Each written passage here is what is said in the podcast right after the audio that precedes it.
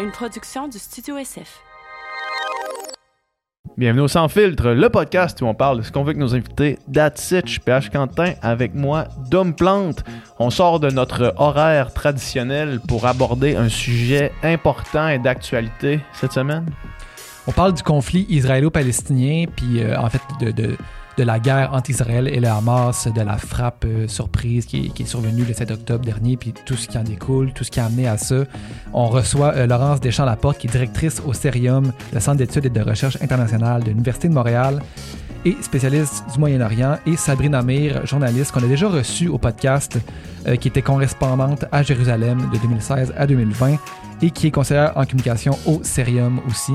Donc, euh, et d'ailleurs, le podcast avec Sabrina Amir qu'on a fait il y a mm -hmm. deux ans est encore euh, une référence très, euh, très juste là, et très, très à jour de ce conflit-là. En fait, parce qu'on a beaucoup parlé du contexte euh, du conflit israélo-palestinien, de, son historique.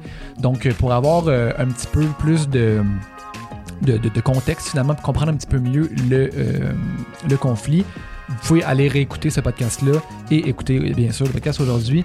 Donc, euh, on a parlé évidemment de, ce qui s'est passé la dernière semaine et ce qui a mené à ça, euh, les réactions de tous, les conséquences de tout ça, euh, qu'est-ce qu'on prévoit pour le futur de ce conflit-là? Une question complexe, pas facile à répondre, très nuancée. c'est pas, c'est pas, c'est pas un sujet facile. Puis ben, nos sympathies à toutes les, les, les, les, tous les innocents, toutes leurs familles, toutes les, victimes de ce conflit-là, euh, d'un côté ou de l'autre. Il n'y a aucun innocent, aucun civil qui, euh, qui devrait mourir dans des conditions comme ça. Bien dit. Euh, bon, bon podcast. Bonne écoute.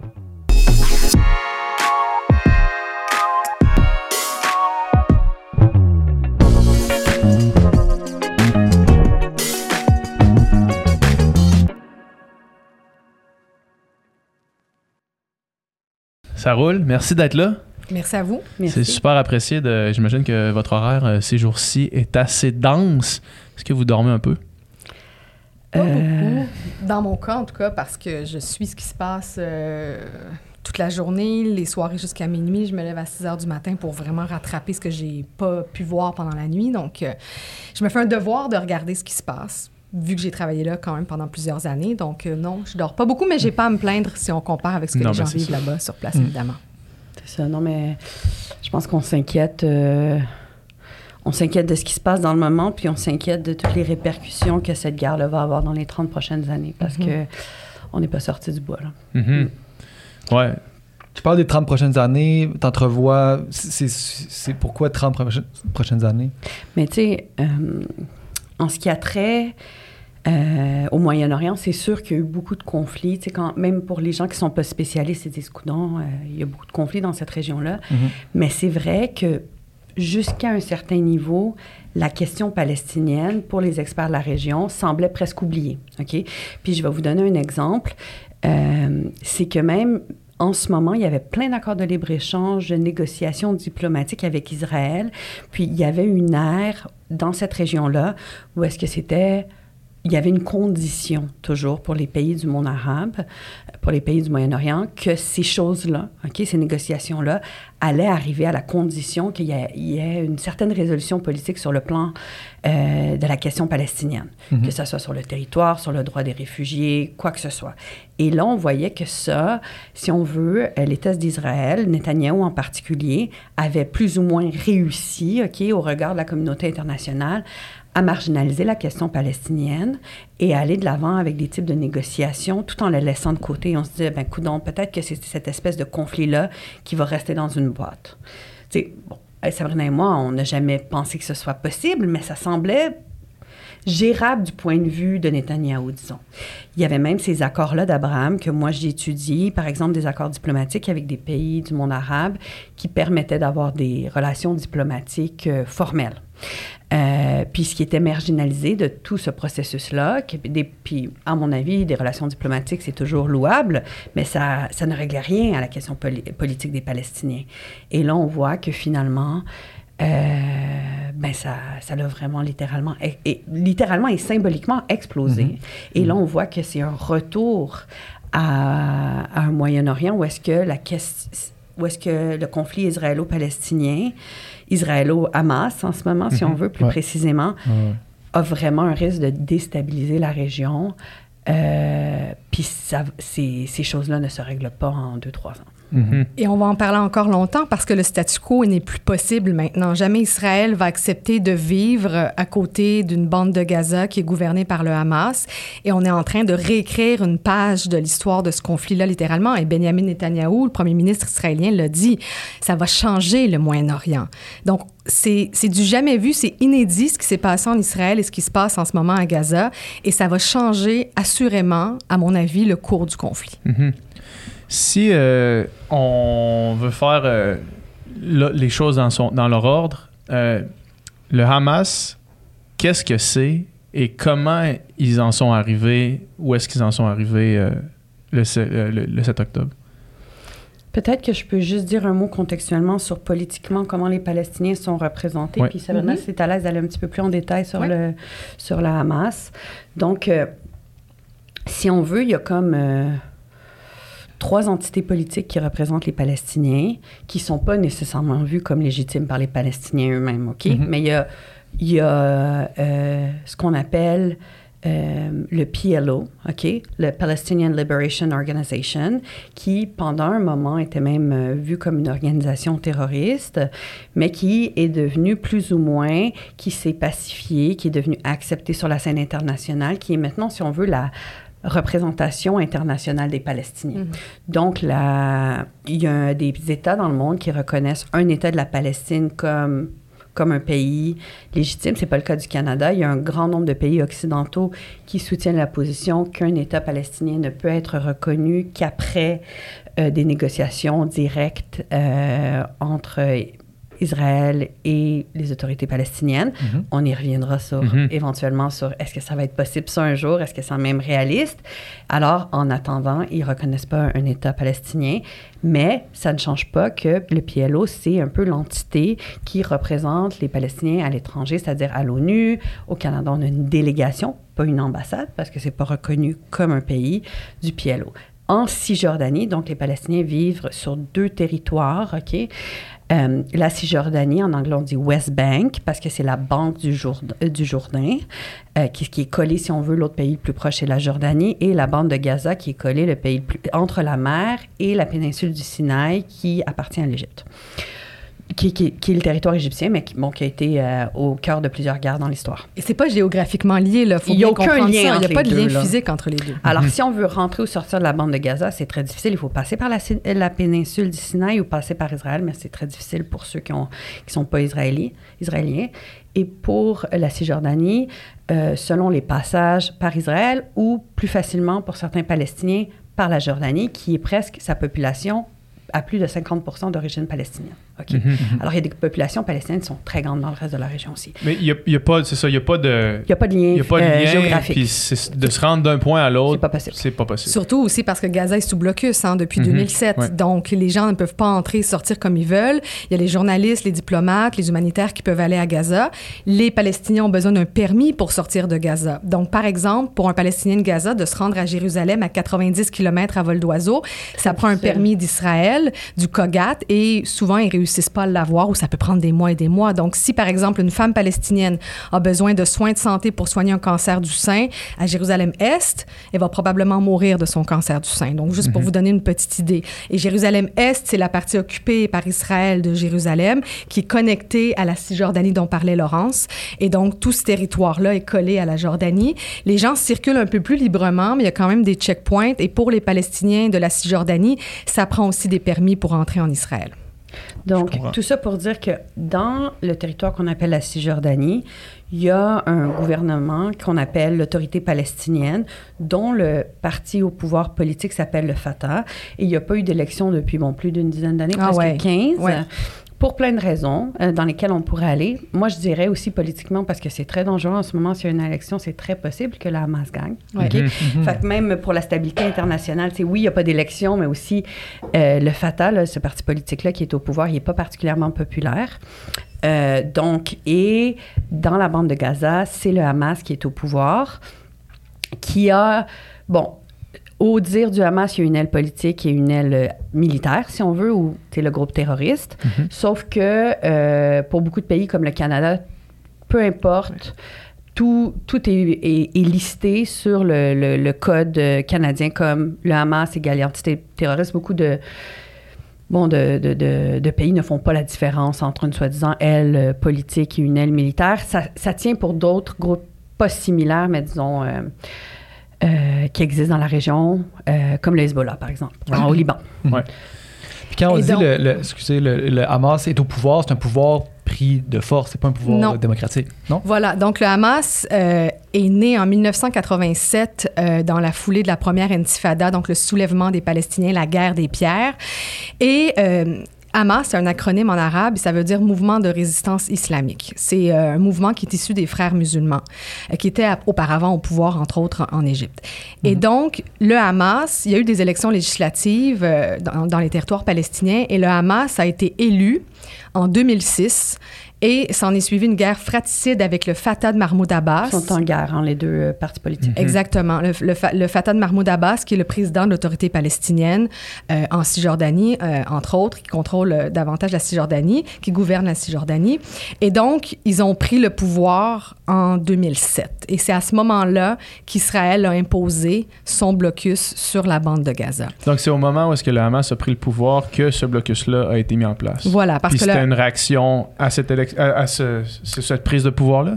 Oui, exactement, parce que le Hamas est considéré comme un groupe terroriste par Israël, parce que le Hamas a fait beaucoup d'attentats euh, terroristes. Il est en euh, guerre formellement avec Israël. Durant hein, la ouais. seconde intifada, les bus qui sautaient à Tel Aviv, c'était souvent euh, le Hamas. Et donc, effectivement, le Hamas se présente comme un mouvement qui a une aile politique et une aile militaire. Donc, les brigades Al-Qassam, on en entend beaucoup parler ces jours-ci.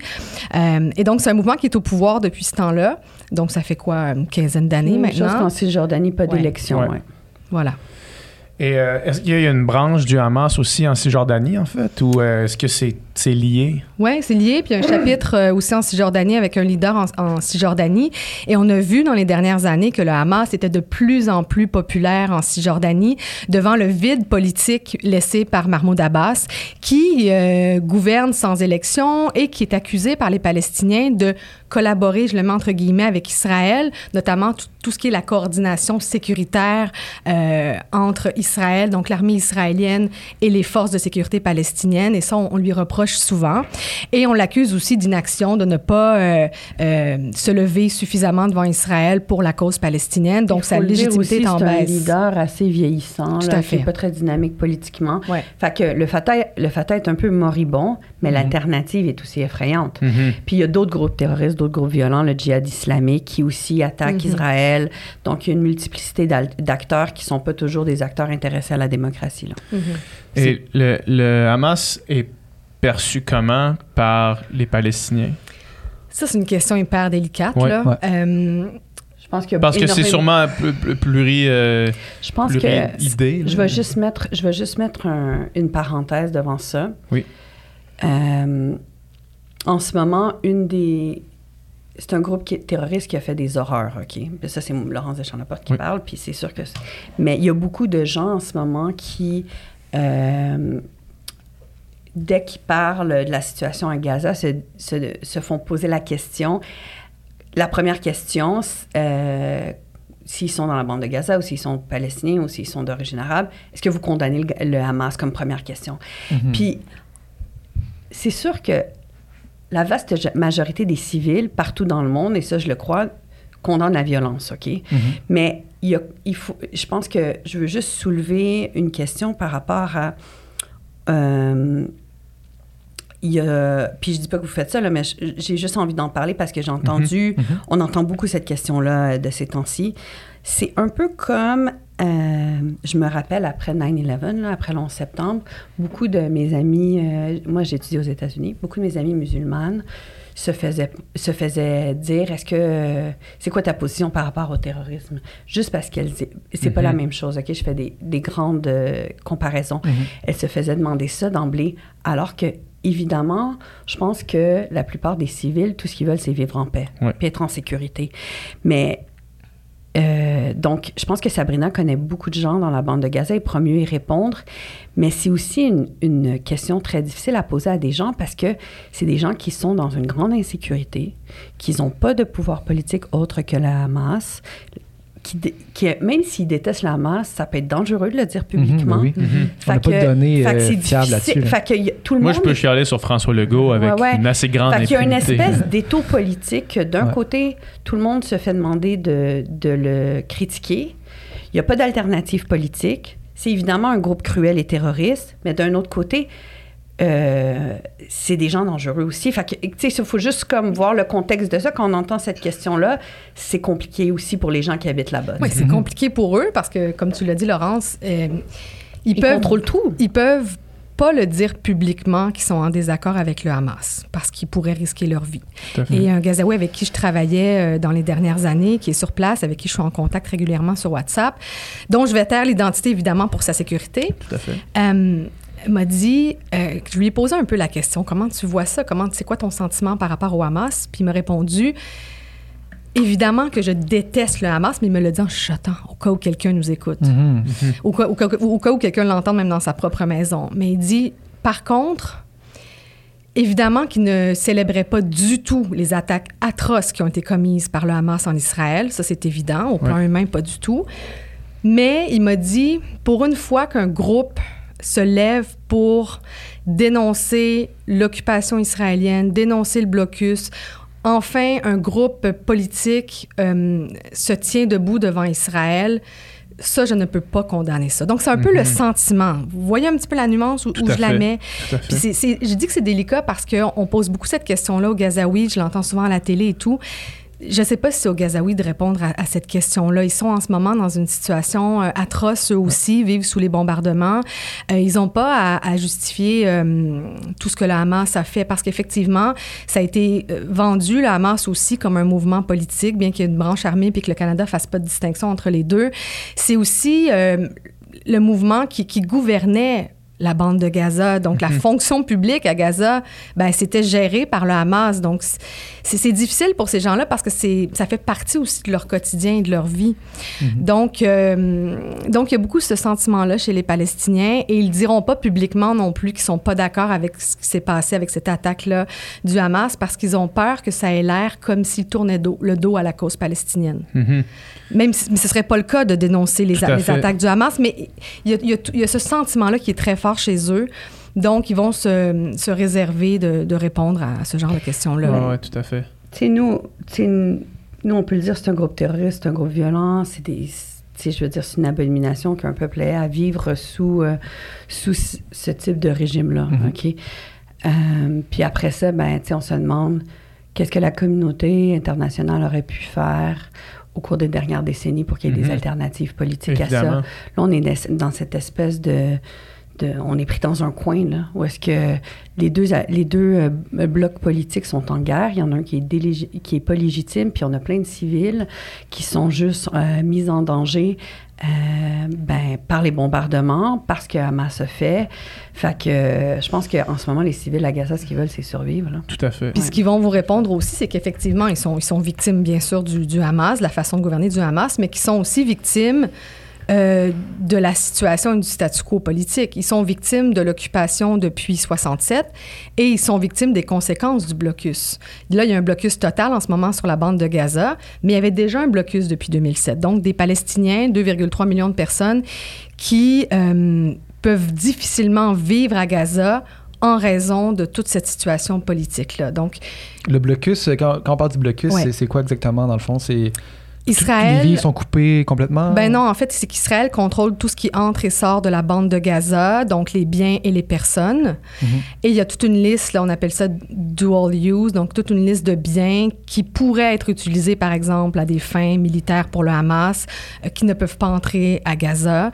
Et donc, évidemment, ça étouffe économiquement le, la bande de Gaza et, et ça a des conséquences grave pour, pour les gens aussi parce que vous avez une population gazaoui qui est hyper jeune. Il y a la Mhm. moitié des Gazaouis qui ont moins de 18 ans Mhm. et donc qui, par exemple, n'ont jamais voté pour le Hamas, là, je vous le rappelle, et qui, euh, par exemple, veulent étudier dans une université américaine parce qu'ils ont une super bourse pour s'y rendre, mais pourront jamais avoir le permis pour sortir parce que tout est contrôlé. C'est la même chose du côté de l'Égypte. Ça prend aussi un permis pour so- sortir du côté de Rafah. C'est un permis qui est difficile à obtenir. Donc, non seulement pour un Palestinien, aller par exemple à Jérusalem, c'est extrêmement difficile, mais Ouais. d'aller n'importe où, c'est extrêmement N'importe où, sortir tout court hein, de cette euh, bande de terre-là, les c'est presque impossible. sont difficiles des deux côtés, mais sont beaucoup plus difficiles même à Gaza, quand c'est Ah ouais. Jordanie. Gaza, Puis on peut être palestinien puis avoir une autre, une deuxième nationalité, soit d'un pays du monde arabe ou du Canada. Mhm. Donc c'est pas exclusif, mais si on est que palestinien entre Ouais. parenthèses, puis qu'on est à Gaza, là c'est la situation la plus compliquée. Non, Puis- c'est- compliqué, là. C'est fermé. On, on la surnomme la prison à ciel ouvert, puis c'est Ouais. pas pour rien. La Cisjordanie, vous circulez à peu près librement.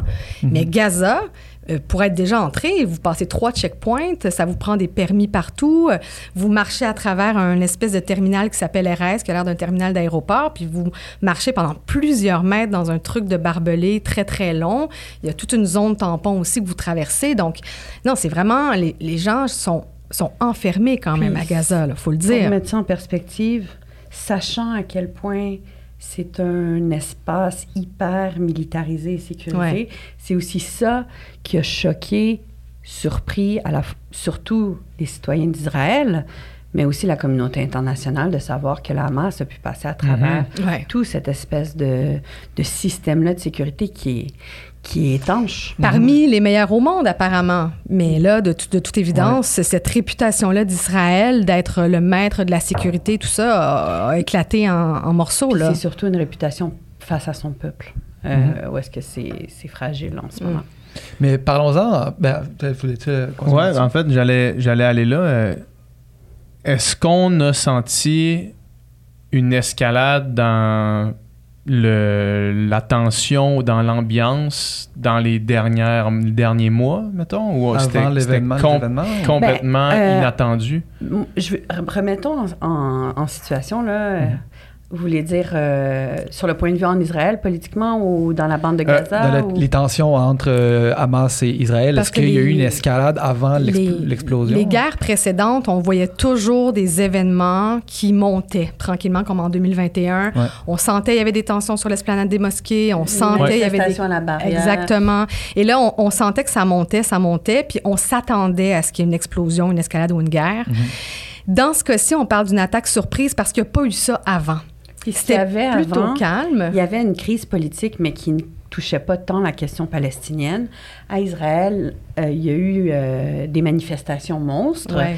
parce que, bon, c'est combien de fois que Netanyahou a été au pouvoir? Six, sept?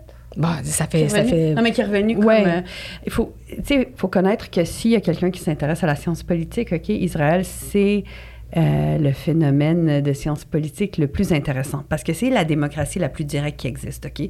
Peu importe les conversations que nous, nous avons au Québec ou au Canada, il y a des co- conversations encore plus diversifiées, encore plus de débats à l'intérieur de l'État d'Israël parce qu'il y a énormément de diversité politique et euh, étant donné que c'est un système proportionnel, disons, je veux dire parfait, mais parfaitement direct, Mhm. euh, il y a une multiplicité de partis. Dès qu'on a euh, le- la barre pour pouvoir être représenté au Parlement est très basse, OK?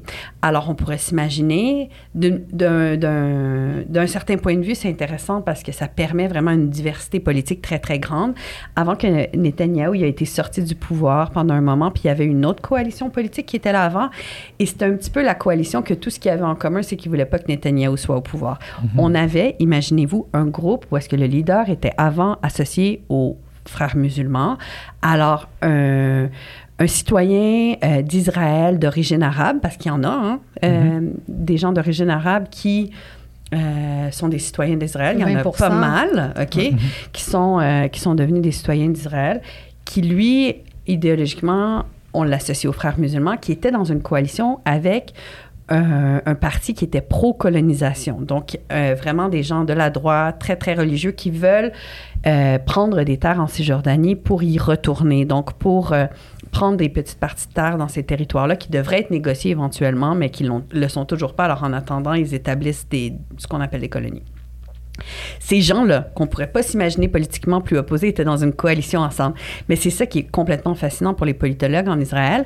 Mais la coalition qui est revenue le plus récemment, l'année passée, c'était une coalition avec euh, Netanyahou à sa tête, mais où est-ce qu'il y avait énormément... Mais maintenant, les coalitions, pour, euh, pour se former, elles ont besoin de. eh, Souvent, ils, ils doivent aller ramasser plein de petits partis, OK? Puis souvent des petits partis à la marge. Et dans le cas de Netanyahou, surtout des partis à droite, pro-colonisation, très religieux, OK?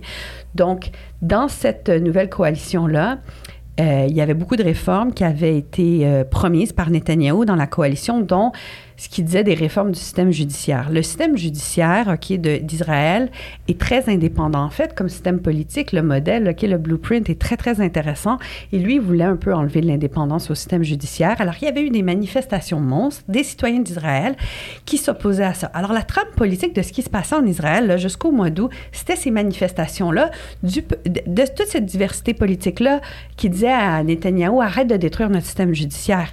Puis, on se alors, on n'a pas vu l'escalade. C'était vraiment surprise. Et d'un autre, il y a des gens, des observateurs d'Israël qui se disent est-ce que c'est justement parce que le, le gouvernement était pris dans ce, ce Mhm. truc euh, politique-là Que ça a été euh, qu'ils ont, qu'ils ont perdu le fil un peu de ce qui se passait Effectivement, ça, ça fait partie du contexte. Et du côté de la Cisjordanie, donc dans les territoires palestiniens, euh, on parle beaucoup d'une attaque surprise du Hamas, mais il y avait quand même des tensions de plus en plus grandes depuis au moins un an et demi. Donc, des raids de l'armée israélienne dans des camps de réfugiés palestiniens de la Cisjordanie, il y en avait de plus en plus et il y avait des, des morts et des Palestiniens tués par l'armée israélienne. Il y avait aussi des attaques de Palestiniens sur les forces de l'ordre israéliennes euh, chaque jour, chaque semaine. Et ça, vraiment, ça montait, on le sentait. Mm. Il y avait un grand soutien, donc, entre autres, qui montait pour le Hamas euh, en Cisjordanie. Et on parle beaucoup d'une attaque surprise, mais en même temps, si on va un petit peu plus loin dans le temps, là, au cours des dernières années, le Hamas perdait un peu de terrain au profit du djihad islamique à Gaza. Puis on l'a vu parce que les dernières escalades avec Israël, c'était souvent le, le djihad islamique qui Une partait le bal. deux groupes violents là, qui C'est un peu le petit frère du, du Hamas, finalement. Qui- ils ont les mêmes, euh, les mêmes visées, les mêmes idéaux. Et donc, euh, ils étaient souvent euh, ben, les instigateurs des, des escalades. Et il y avait de plus en plus d'appui pour le djihad islamique. Et donc, le Hamas, euh, dans les dernières années, s'est demandé comment on va faire pour garder ces soutiens-là à Gaza. Donc, il y a ça. Et il y a aussi, euh, ils ont essayé, euh, les dirigeants politiques du Hamas, de se positionner comme un acteur pacifique. Et là, je le mets en très, très gros guillemets, OK, on s'entend en organisant ce qu'on appelle la marche du retour. Donc, en 2018-2019, il y a des milliers de Palestiniens qui sont allés manifester à la ligne de démarcation entre Israël et Gaza tous les vendredis euh, pendant, ça a duré plus d'un an. C'est ça les manifestations à la barrière. Hein? Exactement. Ça s'appelait la marche du retour, puis il y avait deux objectifs. Donc, c'était de dénoncer le blocus, mais c'était aussi de réclamer le droit au retour des réfugiés. Et quand on allait sur place, euh, on voyait des grosses photos de Gandhi, des grosses photos de Nelson Mandela. Donc là, le Hamas, à ce moment-là, voulait se positionner comme un mouvement pacifique. En tout cas, c'était son intention de... C'était pas de- perçu comme ça par quiconque, mais C'était perçu comme ça. de l'extérieur de Gaza. De l'extérieur de Gaza, non, mais à Gaza, euh, même un peu quand même parce que euh, pour avoir euh, couvert largement ces manifestations-là, il y avait très peu de violence du côté de Gaza, dans le sens où euh, il y avait des parents, des grands-mères, des grands-pères, des enfants qui allaient manifester avec des drapeaux palestiniens. Bien sûr, il y avait des jeunes Palestiniens qui allaient lancer des pierres en direction des soldats qui, eux, étaient postés le long de, la frontière. Donc, il y avait des tireurs d'élite qui tiraient à balles réelles de l'autre côté. Il y a eu quelques tentatives d'infiltration, mais c'était très mineur si on compare à la l'ampleur de ce mouvement-là qui était du jamais vu quand même euh, du côté de Gaza. Et donc, ça a duré pendant un an. Et euh, il y a plusieurs Palestiniens qui ont été euh, ben, tués, premièrement, mais aussi handicapés parce que ça a été démontré par les ONG qu'on visait, les, les, les, tireurs d'élite israéliens visaient principalement les genoux et les hanches. Donc, les gens mouraient pas. Donc, dans les bilans, c'était moins dramatique, si on veut. Mais il y a toute une génération de Palestiniens qui, euh, qui ont subi les conséquences de ça. Et donc, un an plus tard, les, les Palestiniens ont dit un instant, euh, ça nous a donné quoi, nous, d'aller euh, au front comme ça, de se faire tirer dessus? Et ils ont essayé de se soulever contre le Hamas. Et le Hamas euh, a tiré à balles réelles dans les manifestations à l'intérieur de la, balle- de la bande de Gaza. Qui ont tué sur leur propre. Sur leur euh, propre, sur les Palestiniens, sur leur propre peuple. Donc, Hmm. euh, donc quand je vous dis qu'ils sont, ils peuvent difficilement s'exprimer, c'est vrai aussi. Hmm. Et après, bon, c'est, ce mouvement-là est mort et euh, dans les années sui- suivantes, il y a, il y a rien d'autre qui, qui s'est passé. Puis le djihad islamique était beaucoup plus populaire et bon. Et donc, dans ce contexte-là, le Hamas c'était aussi euh, perçu comme un peu le gestionnaire de la bande de Gaza, euh, qui négociait parfois avec Israël des cessez-le-feu. Et donc, je- je crois qu'il a ressenti le besoin, le mouvement, de changer de sa casquette, d'enlever sa casquette de gestionnaire, euh, d'interlocuteur politique avec Israël pour la casquette de mouvement de résistance, pour aller chercher davantage d'appui. Donc, tu sais, attaque surprise. Oui, parce que pourquoi maintenant, pourquoi pas il y a deux semaines, pourquoi pas dans deux mois? Mais est-ce qu'elle est surprenante? Mhm. Non. Maintenant, est-ce qu'elle est inédite dans son ampleur, la coordination? Oui. Ça, ça a surpris tout le monde, les Israéliens en premier, évidemment. Donc, c'est ça son objectif majeur, majeur au Hamas avec cette attaque-là, c'est de réaffirmer un peu sa position par rapport à Israël, mais par rapport à son propre peuple. Tu sais, en même temps, nous, on peut essayer de représenter leur discours, Ouais. voir comment ils se projettent, mais On connaît pas réellement comme moi, je peux pas aller faire la psychoanalyse de comment on pense que c'est justifié d'égorger des, des Mm. enfants. Je comprends. C'est-à-dire qu'on peut, on peut tout, parce que, parce que cette analyse politique-là, moi, je la, je la maîtrise pas parce que je, Ouais. j'opère, euh, tu sais, la violence politique, on peut analyser le discours ouais, à travers laquelle ils essayent de la justifier. Ouais. Euh, mais après ça, on a beaucoup de limites dans notre analyse sur euh, est-ce que ça peut atteindre, comme pourquoi aller si loin, pourquoi être si cruel? Mais ça, on n'a pas de réponse. Puis, là. Non, non, puis ça, aussi, pourquoi il y a aussi beaucoup de limites sur comment c'est perçu justement par euh, Ouais. la population locale. Mais parce que ben, ce à quoi on a accès, c'est très limité. Il y a beaucoup de censure, puis il y a beaucoup de propagande du Hamas. Fait Des que- deux côtés, la propagande. oui, oui, je sais, hein. mais sur, le discours, intense. ouais, mais sur le discours du Hamas, Ouais, je peux ouais, juste, c'est je peux sûr. pas regarder d'autres choses que eux-mêmes. Fait que ça va, il y a la, en ce moment là, le problème de la désinformation, de la propagande, Ah ouais. de l'accès sur ce conflit-là, c'est comme Mm. énorme. Donc, c'est dur de dire c'était quoi leur objectif avec cette attaque-là. Mais tu sais, on peut dire, on peut dire c'est quoi leurs, leurs objectifs politiques. Ils ont toujours dit qu'ils étaient en guerre, ils veulent défendre, ils, di- ils disent être justement les défendeurs de la résistance, etc. Mais je veux juste pas, je veux pas que ça soit perçu comme que quoi que ce soit soit justifiable dans leur violence Mhm, politique. Il y a un Non. discours, puis après ça, il y a tout le reste de. Évidemment. ouais. Évidemment qu'on ne justifie pas en vous racontant tout le contexte, on ne justifie pas du tout la violence inouïe des attaques qui ont été commises contre les Israéliens. Là, ça, il faut que ce soit clair parce que c'est tellement polarisé la question en ce moment que c'est un terrain hyper glissant. Tout ce qu'on dit peut être interprété. Donc, jamais rien ne justifie d'attaquer des civils Mhm. dans une guerre Tout à fait. qu'ils soient israéliens ou palestiniens. Rien ne justifie que des gens comme ça souffrent en ce moment, autant les Israéliens que les Palestiniens. Ça, c'est sûr. Donc, tenons-nous-en au fait, en fait. Qu'est-ce qui s'est passé euh, cette journée-là, en fait? Bien, tôt le matin, euh, il y a des centaines, voire euh, des milliers, il y avait le chiffre de 4500 qui circulaient, combattants du Hamas et du djihad islamique, qui ont lancé leur attaque coordonnée, donc le matin du 7 octobre 2023. D'abord, ils ont lancé des drones pour détruire les caméras de surveillance tout au long de la bande de Gaza, là, de la quarantaine de kilomètres. Et puis ensuite, ils, ont, euh, ils se sont attaqués à des bases militaires et des checkpoints, donc le checkpoint d'Erez, entre autres et à d'autres endroits, à 29 endroits euh, du mur qui sépare les deux territoires. Ben, le mur, il y, a, des sections en béton, mais aussi des sections en double barbelé, si vous voulez. Il y a eu 29 brèches, selon ce qui a été rapporté par les médias israéliens, entre autres. Donc, ils sont entrés par là et au même moment, il y avait aussi plusieurs euh, parapentes ou deltaplanes qui ont euh, survolé le mur. Et du côté de la mer, il y a aussi des, incursions du côté de la mer. Et donc, ils sont allés partout dans, dans les kibbutz, les les, les villes, villages du sud d'Israël. Dans Donc, ce un qu'on festival appelle... qui avait eu lieu toute la nuit là-bas. là. Euh, Exactement, dans le désert où il y avait un festival. ces- donc, tout, tout ce qui est l'enveloppe de Gaza, donc tout ce qui se trouve autour de la bande de Gaza. Et donc, ils sont allés là-bas. Ils, se sont, ils ont attaqué donc des policiers, des militaires, mais aussi des civils, des femmes, des enfants, des hommes. Euh, ça a duré pendant des heures et c'est ce qui est surprenant, c'est le manque de réaction des autorités israéliennes. Euh, tout est tellement contrôlé, il y a tellement de surveillance. Euh, donc ça, ça a été une des questions, des premières questions qui, euh, qui a surgi, comme où, où, vous êtes, là, et les gens qui se barricadaient. Puis au même moment, il y a aussi eu un barrage de, de, roquettes en provenance de Gaza. Donc, et ils ont lancé des roquettes très, très loin dans le territoire pour faire diversion. Donc, pendant tout ce moment-là, il y avait tellement pour les, les autorités israéliennes de choses à gérer que c'était vraiment le chaos. Et le chaos a duré pendant... Euh, 36 heures et plus avant que les autorités israéliennes ou les forces de l'ordre puissent réussir à contrôler ce qui se passait. Et donc, dans certains villages, euh, ben, tout le monde a été euh, massacré, massacré là. Et euh, je vous épargne les détails. Euh, mm-hmm. C'est des images euh, horribles. Là. Les, at les, atrocités qui ont été commises sont, sont difficilement... on peut difficilement en parler. Là. Mm-hmm. Imaginez-vous le pire, ben, c'est ce qui s'est passé. Et, et les gens... Des aussi, ils ont pris des otages, effectivement. Donc, ils ont tué 1400 Israéliens ou des, des, binationaux et des étrangers.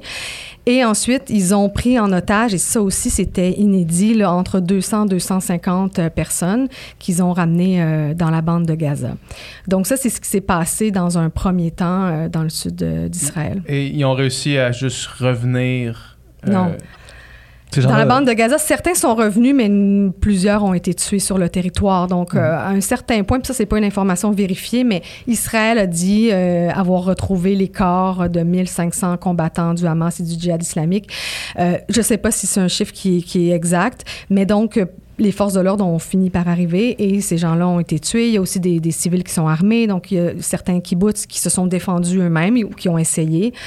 Euh, mais voilà, donc euh, ça a pris vraiment tout le monde par surprise. Puis il y avait des gens dans leur maison qui étaient barricadés puis qui, disaient mais, mais, mais où êtes-vous là? Où, où, sont où est la police? Où sont nos soldats? Comment comment ça on n'a pas de nouvelles et on est encore barricadés 36 heures plus tard dans nos maisons à Ashdod, Ashkelon, Sderot, c'est des grosses villes israéliennes quand même qui sont situés très, très près de la bande de Gaza. Puis il y a certains kibbutz, où, dont un où moi je suis allée faire des reportages il y a quelques années. Le kibbutz est collé sur le mur. C'est-à-dire que quand il y a des manifs à Gaza de l'autre côté du mur, on sent la fumée des pneus qui brûlent, on entend les gens euh, euh, scander des slogans.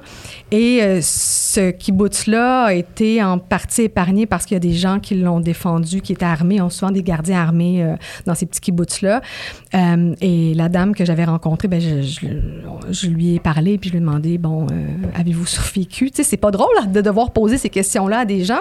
On, on, est, on est mal de, de, de, leur écrire ça, mais, mais avez-vous survécu? Oui, OK, comment allez-vous? Là, bon, euh, mais, mais dans plusieurs cas, 1000, 1400 civils euh, et policiers et militaires tués, c'est quand même... Il y a encore des petits-enfants qui sont otages dans la bande de Gaza et mm -hmm. tout ça. Là, ouais. J'écoutais une entrevue au New York Times de la famille euh, de quelqu'un qui est à Gaza, puis elle a fait un discours à l'ONU hier, je ouais. pense. Là. Et donc ça, ça vient changer euh, tout le rapport de force aussi du Hamas, d'avoir ces otages-là. -là, C'était très stratégique de, de, de faire ça. Euh, c'est une façon pour le Hamas de négocier des choses. Et c'est ce qui rend aussi beaucoup plus compliqué l'opération terrestre d'Israël dans la bande de Gaza parce que est-ce qu'on protège les otages? Ouais. Est-ce qu'on est qu'on choisit de bombarder massivement et de faire une opération terrestre qui à mm -hmm. ce que nos otages soient tués dans, dans cette opération-là? Tu sais, c'est quand même assez délicat. Mm -hmm. Donc, euh, c'est un terrain euh, miné là, pour, pour les Israéliens. Ça a été quoi, justement, euh, après le chaos initial, puis un peu la désorganisation, tout ça, ça a été quoi la réponse de, de, de, de l'armée israélienne puis du, du, gouvernement israélien à ces événements-là? Ben immédiatement, ils ont bombardé euh, la bande de Gaza. Euh, mmh. Ça, c'est sûr. Euh, ils ont appelé à leur droit de se défendre contre euh, le Hamas, qui qualifie de terroriste. Et donc, euh, et, euh, mais, mais, les Israéliens eux-mêmes, moi, c'est ce que je trouve, ce que je trouve intéressant d'analyser, c'est que pour eux, là, c'était un le, ça a été le jour le plus meurtrier depuis l'Holocauste. Donc Mhm. là, on est venu toucher à un traumatisme collectif qui est vraiment important. Donc pour les Israéliens, ça a été le, le premier sentiment, évidemment, la, la douleur. Là. Ouais. Et après la douleur, la colère contre le Hamas, bien sûr, contre aussi leur propre gouvernement qui n'a pas réussi à, à les défendre parce que l'État d'Israël a, a été créé, entre autres, pour ça.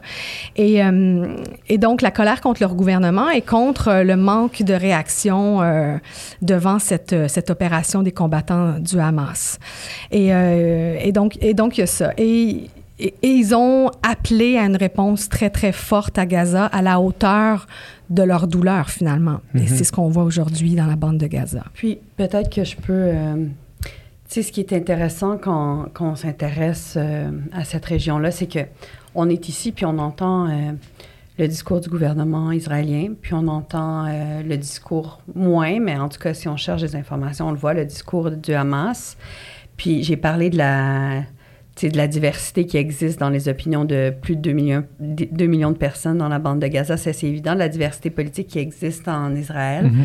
Mais ce qui paraît particulièrement cruel, puis euh, ma collègue avec qui j'anime mon balado, Laura Julie Perrault, à la presse, elle a écrit euh, au début là, un article sur une, le, le profil d'une femme en particulier, dont j'oublie le, le nom, là, mais je vais, je vais vous parler un peu de cette situation-là. C'est que il faut comprendre que à la fondation de l'État d'Israël, puis pendant longtemps, il y a quand même eu euh, là, maintenant, on, on voit beaucoup de gouvernements de droite, mais il y avait quand même, disons, euh, un mouvement hippie, OK, euh, ou bien De de, gauche, gauche, là, ouais. puis des gouvernements de gauche.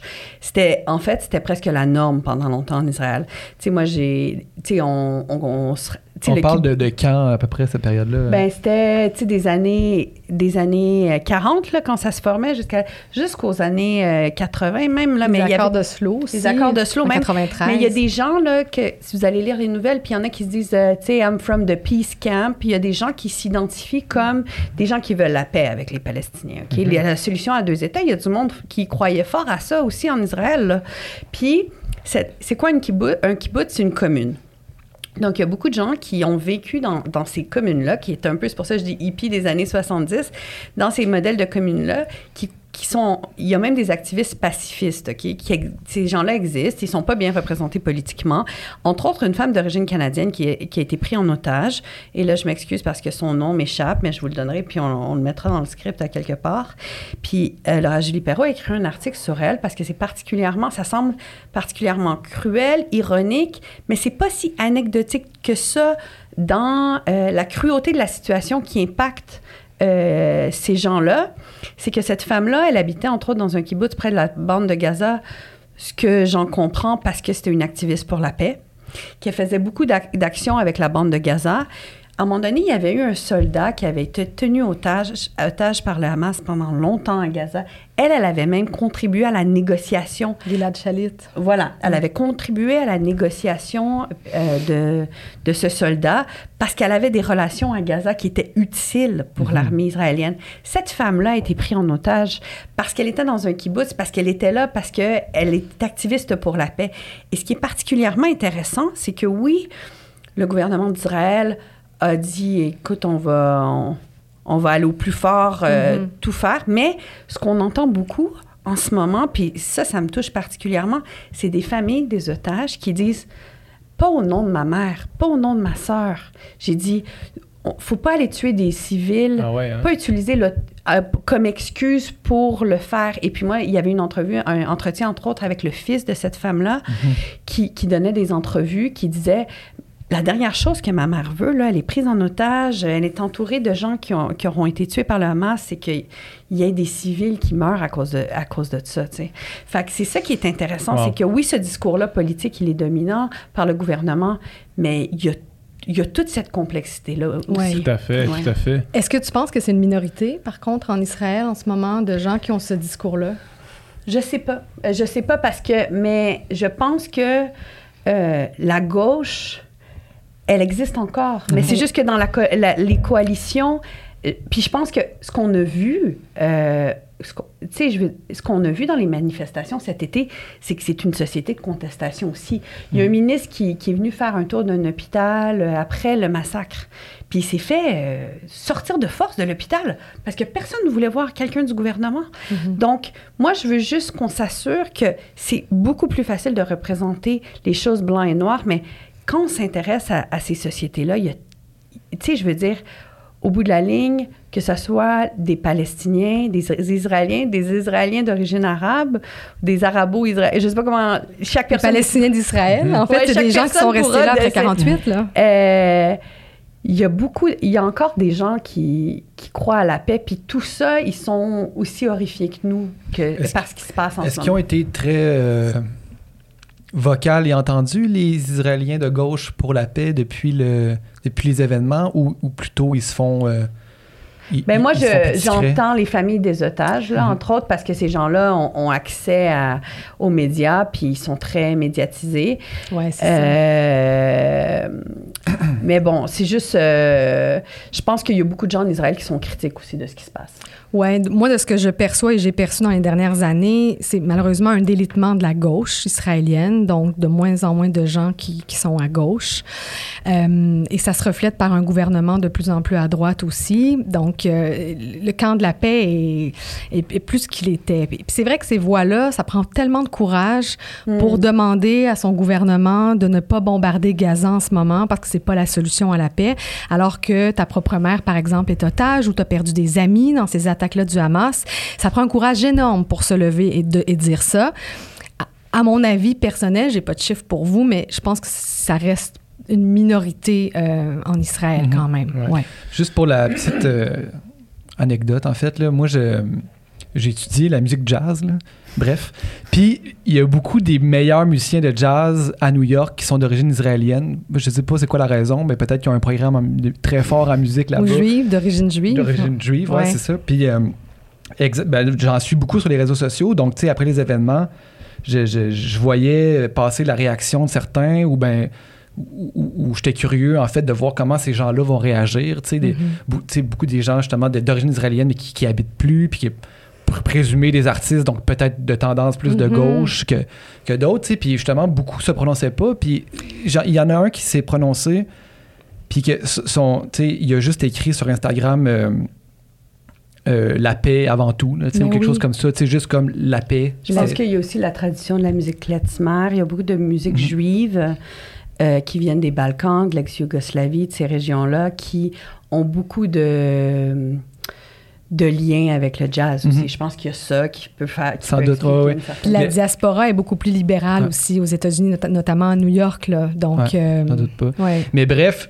euh, tout ça pour dire que sous ce post-là, qui est, qui, qui semble-t-il, tu sais, je veux dire, qui paraît comme une position non controversée de Mhm. juste vouloir la paix, tu sais. Ouais. Puis évidemment, il y avait beaucoup de commentaires qui, qui, qui, qui applaudissaient puis qui saluaient ce, ce prise de position-là, mais il y avait aussi beaucoup de commentaires.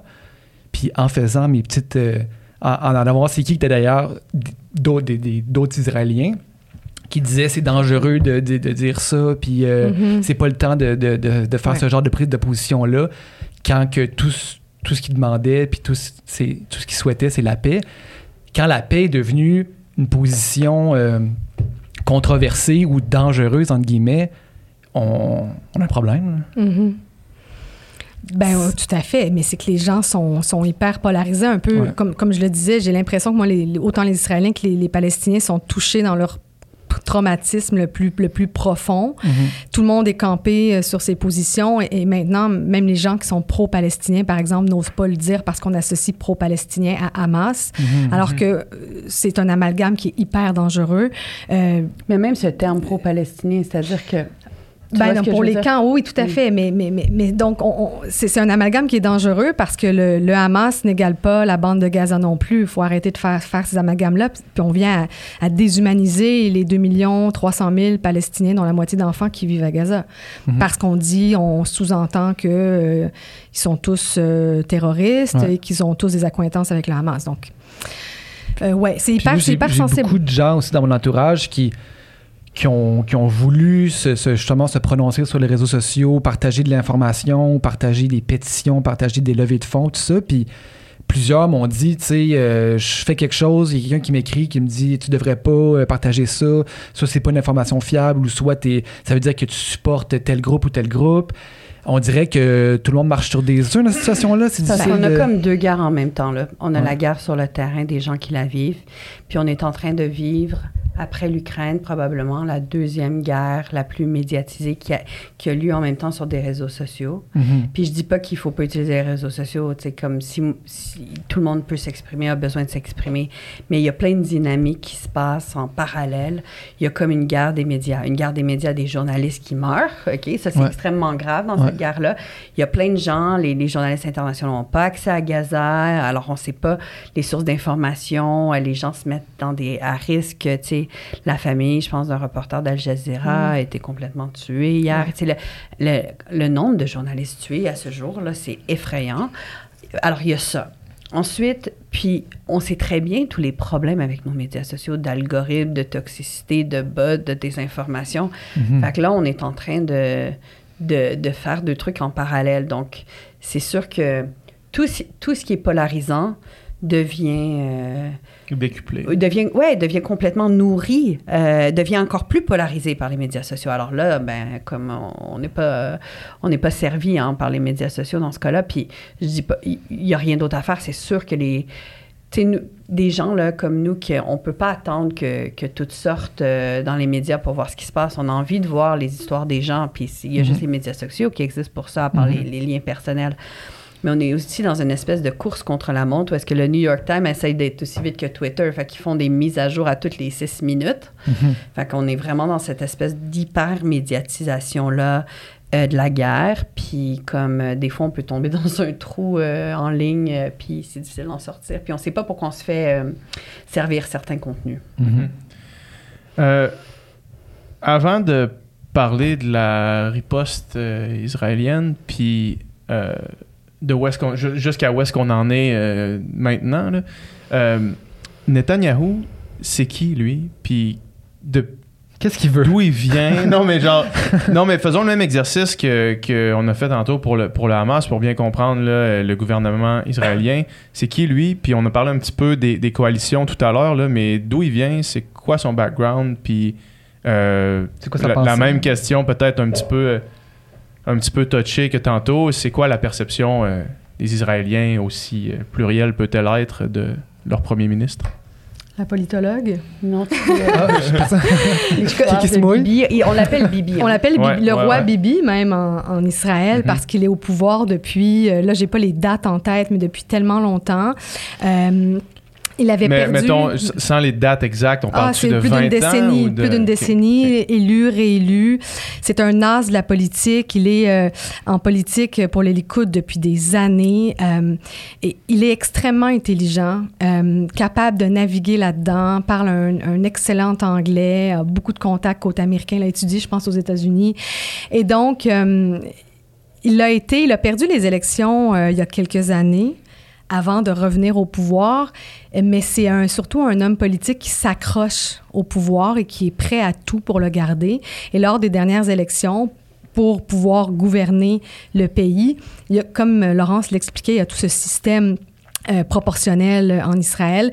Donc, il n'a pas eu le choix de s'allier, même si c'était peut-être pas son premier choix, mais à des partis d'extrême droite euh, et des partis ultra-religieux, des partis très sionistes aussi, pour euh, rester au pouvoir. Donc, c'est sa, sa base, finalement. Ouais, ouais, Sa base, c'est la droite, mais il a dû s'allier avec l'extrême droite. Ouais. Ouais, Pour le faire. pour rester au pouvoir, pour pouvoir gouverner. Et donc, euh, il était euh, critiqué. En fait, il est en procès pour corruption. Euh, abus de confiance et tout ça, des histoires avec des, des médias Des pots de vin israéliens, des pots de vin, femme, exactement, Euh, et des riches euh, hommes d'affaires. Mm. Et donc, euh, il est en danger. C'est une des raisons, d'ailleurs, pour laquelle il essaie de changer le, le système judiciaire. Il veut, que la, il veut avoir plus de pouvoir, que la Mhm. Cour suprême en ait moins. Mm. Et donc, il était très fragilisé. Ça dans- rappelle une histoire il y a pas si longtemps aux États-Unis, on dirait. Tout à fait.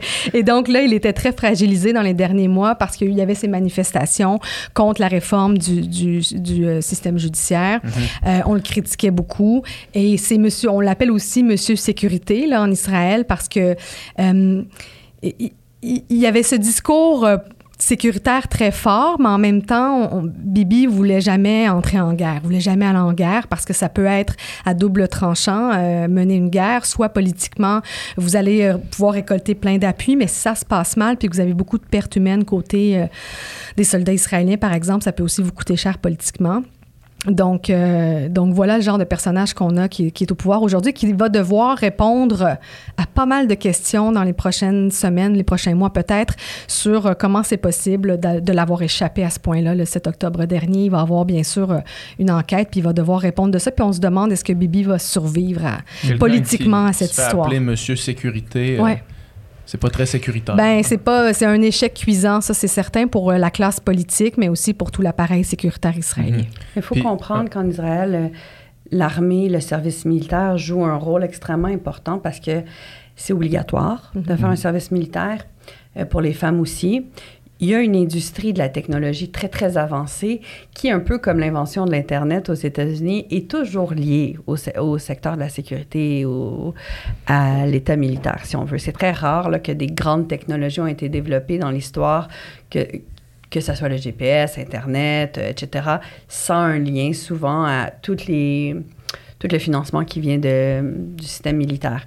Donc, euh, le système militaire israélien est une institution très, très, très importante pour l'État d'Israël, ouais, très, très importante pour Netanyahou aussi, mais aussi économiquement, emploie énormément de monde parce que beaucoup de ce qu'on appelle le Silicon Valley israélien ont des liens très, très forts avec euh, tout ce qui est militaire, ou c'est des anciens militaires qui ont fait carrière puis qui après sont allés dans le secteur privé.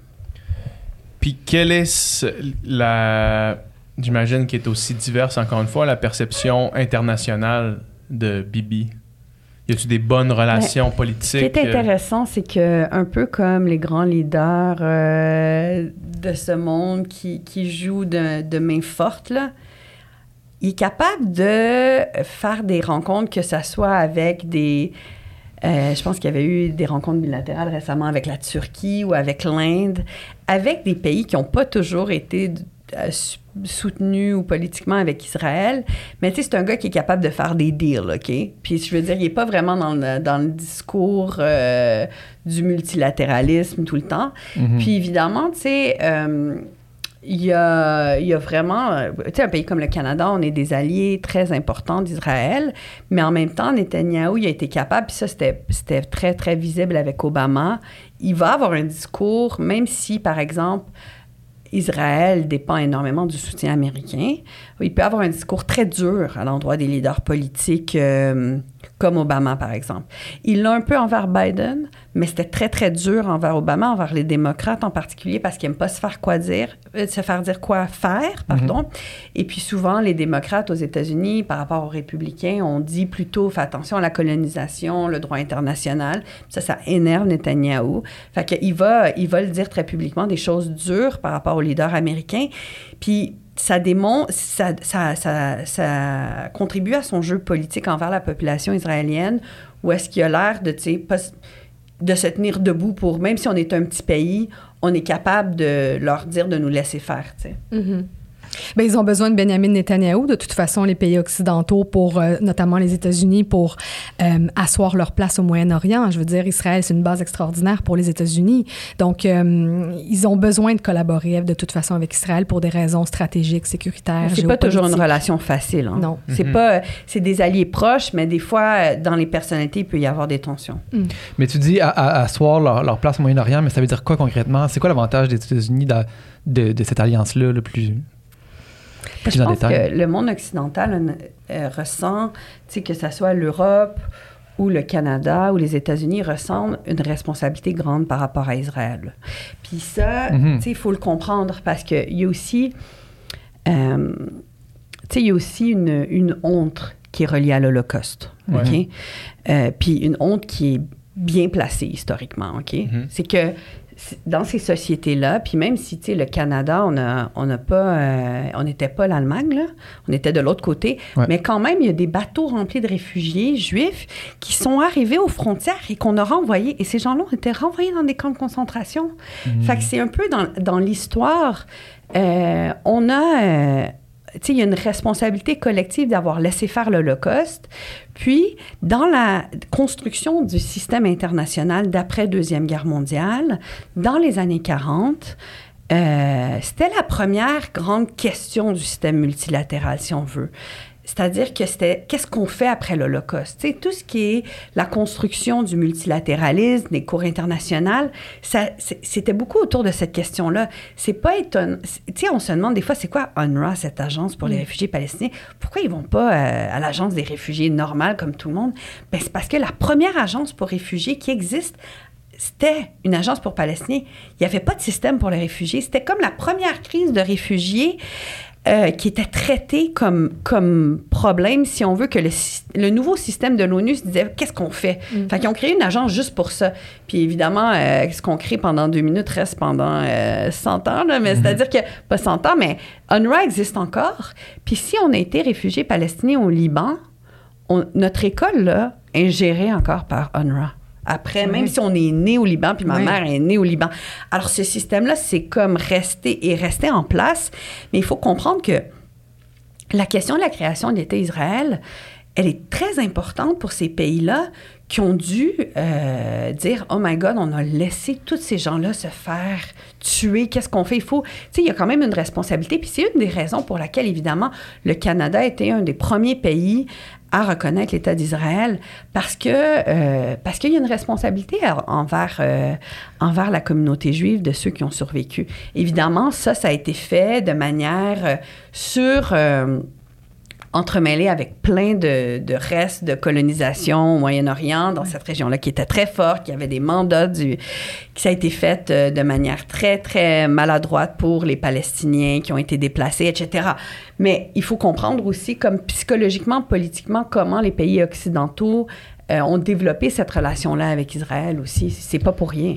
Je me demande bien quelle responsabilité collective on aura peut-être dans Ben, 10, c'était 15, ça ma 20 question ans, que 30 ans Par rapport par aux rapport aux Palestiniens. Palestiniens, dans le sens où il y a quand même eu un statu quo depuis euh, des années, on pourrait dire depuis plus de 30 ans si on se réfère aux accords d'Oslo de 93, mais euh, quand même, les Palestiniens paient le prix de ce jeu politique-là aujourd'hui. Je me demande comment on va regarder l'histoire dans quelques années, euh, quand on va prendre un petit peu de recul, puis on va se dire, OK, euh, il y a plusieurs pays occidentaux, euh, dont le Canada, qui ont donné tout un feu vert au début de cette guerre-là. Ben, je voudrais pas dire qu'ils ont participé directement, mais qui ont donné le feu vert à Israël à une campagne de bombardement euh, massif. Là, on en ce parle moment. de, de cette année-là. Je parle de maintenant, de cette guerre-là. Euh, quel, quel rôle on aura joué, la communauté internationale, qui euh, aura euh, très peu euh, retenu, si on veut, la colère euh, des Israéliens? Parce qu'au départ, évidemment, on a condamné fermement et avec raison Ouais. les attaques du Hamas, mais on n'a pas appelé à la retenue. Ça a pris quelques jours et les premiers appels à la retenue ont été mous, euh, très, très mous, Ouais. euh, autant du Canada que des- d'autres pays euh, de l'Occident. Euh, Là, on commence à parler d'une pause et non ah, d'un mais il y a tout cessez-le-feu. un débat sémantique là-dessus. Sur Pause, trêve, cesser le feu. Euh, c'est- de la communication politique, mais tu sais, ultimement, il faut qu'il se passe quelque chose. Là. Ouais. Mm. Parce qu'en ce moment, les Palestiniens, ce qu'ils disent, et c'est pas un terme que j'endosse, mais je vous partage euh, le discours des Palestiniens, c'est de dire, ben là, nous, en ce moment, on vit un génocide, là, dans le sens où les, les civils sont visés de façon indiscriminée. Euh, c'est vrai qu'en ce moment, il y a des milliers de personnes qui meurent, puis il y en a plein d'autres sous les décombres. Donc, juste la question que je me pose, dans quelques années, comment on va regarder l'histoire avec un peu de recul? Je pense qu'on va, on va avoir euh, de toutes parts honte de ce qui s'est, ce qui s'est passé. La de façon dont les- c'était géré, ouais. Ouais. Ouais. Puis à chaque jour, c'est ça, le discours politique change. ouais. Ça a été quoi la suite des événements? Là? Mettons qu'on Ouais. veut faire une genre de chronologie après les attaques initiales. Puis dans la. Tu sais, il y, a- il y a eu plusieurs événements. À un moment donné, le- le- la- euh, l'Israélien, euh, le gouvernement israélien a dit on, il faut que 2,3 2,1 millions, 2,3 millions de, de Gazaouis se déplacent. ça, ça a été quoi en fait là, de, de, de, ces événements-là jusqu'à aujourd'hui? Mm. Espèce de timeline. Ben, rapidement, on a bombardé donc la bande de Gaza pour euh, officiellement éradiquer le Hamas, donc Mhm. détruire les infrastructures du Hamas, c'est-à-dire les tunnels, les dépôts d'armes, les tuer aussi les leaders du Hamas. Donc ça, c'était pour cette raison-là officiellement. Euh, évidemment qu'il y a des civils euh, qui vivent à Gaza qui, qui, ont- qui sont, qui sont morts, qui ont été tués par ces bombes-là. Mhm. Et rapidement, Israël a, a déployé des tanks, des soldats israéliens tout le long de la frontière avec Gaza. C'est pas une frontière, mais la ligne de démarcation avec Gaza. Euh, donc ça, ça a été fait et il y a eu sur le terrain des incursions terrestres tranquillement. On en a fait il y a déjà presque deux semaines. Euh, on en a fait une encore ce matin au moment où on se parle. Bon, euh, on, va essayer de recueillir des indices sur les otages. Il y a des négociations qui sont en cours. Donc, c'est ce qui s'est passé dans les jours suivants. Mais Israël devait aussi surveiller un autre front. Il n'y avait pas que le front avec Gaza qui était problématique, là, si je peux dire, mais il y avait aussi le front avec le Liban, avec le, le Hezbollah libanais, et il y a aussi toute la Cisjordanie qui bouillonne en, en ce moment. Là. Toutes les frontières d'Israël, tu sais, c'est pour ça qu'ils parlent en front, parce qu'il y a tout, déjà eu des guerres hein. Ouais. avec, avec, euh, avec Israël.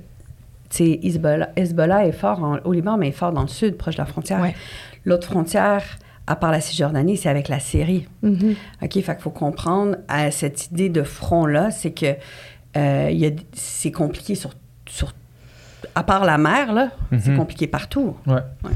Alors, ce qui s'est passé, c'est que là, il y a eu des négociations pour la libération d'otages qui se passent en coulisses. Il y en a quatre qui ont été libérés. Les autres sont toujours dans la bande de Gaza. On a imposé un blocus total. Donc, le blocus existait déjà. Il n'était pas total. Maintenant, il est total. Euh, on a négocié ensuite des couloirs euh, humanitaires ou une ouverture de Rafah pour laisser passer des camions de nourriture, médicaments et d'eau. Et pe- pendant ce temps-là, les tirs de roquettes en provenance de Gaza sur Israël se sont poursuivis et les bombardements israéliens aussi se sont poursuivis. Et dans les derniers jours, on a commencé à avoir des camions entrés dans la bande de Gaza, mais vraiment au compte-gouttes. Là, on parle de 15, 20 camions par jour. Il en faudrait 100 au moins pour répondre aux besoins de la population. Et comme tu l'as dit, il y a eu euh, une demande de l'armée israélienne. euh, pas mal au début de cette guerre-là. Donc, on a demandé à 1,4 million de Palestiniens de quitter le nord de la bande de Gaza vers le sud. Donc, tout ce qui est au nord de Wadi Gaza, qui est un petit cours d'eau, là, on, on leur a demandé de quitter vers le sud. Et ce qui nous laissait croire une opération terrestre imminente. On, on pa- on dit qu'elle est imminente depuis, depuis plus d'une semaine, deux semaines. Là, donc, euh, mais, mais ça reste, en tout cas, dans le discours politique, une volonté d'Israël de, d'entrer dans la bande de Gaza pour détruire le Hamas. Donc, ces gens-là qui ont quitté, euh, pas tous, hein, il y a une, une partie de ces gens-là qui ont quitté vers le sud. D'autres ont choisi de rester, euh, même s'il y avait des bombardements très intenses au nord de la bande de Gaza, en disant ben moi, d'une part, j'ai nulle part où aller. Je peux pas quitter mon quartier parce que les routes autour sont bombardées. Il y a encore des bombardements, c'est dangereux. Et l'autre euh, chose qu'on a souvent entendue, c'est si je quitte, je ne pourrai jamais revenir. Donc, on a peur de cet exil comme en 1948. Donc, il y a des gens qui sont restés sur place. Et ensuite, Oui, ben c'est ça. Il y a aussi des gens qui ne savaient pas où aller pour être en Exactement. sécurité. Ils avaient- il a- en fait, il y a nulle part dans la bande de Gaza où on peut être en sécurité parce que même les endroits sûrs, entre guillemets, donc le sud de la bande de Gaza où Israël a demandé aux Palestiniens de, de se rendre, ça a été bombardé aussi à ces endroits-là. Donc, il y a eu beaucoup de bombardements, beaucoup de morts. Et donc, ben là, la situation, écoutez, ça fait 20 jours euh, depuis le début de la guerre aujourd'hui et la situation humanitaire, elle est catastrophique. Là. Euh, il y a le tiers des hôpitaux qui ne peuvent plus fonctionner. Il y a plus d'eau potable ou presque plus d'eau potable euh, à Gaza. à. Peu de nourriture, pas d'électricité.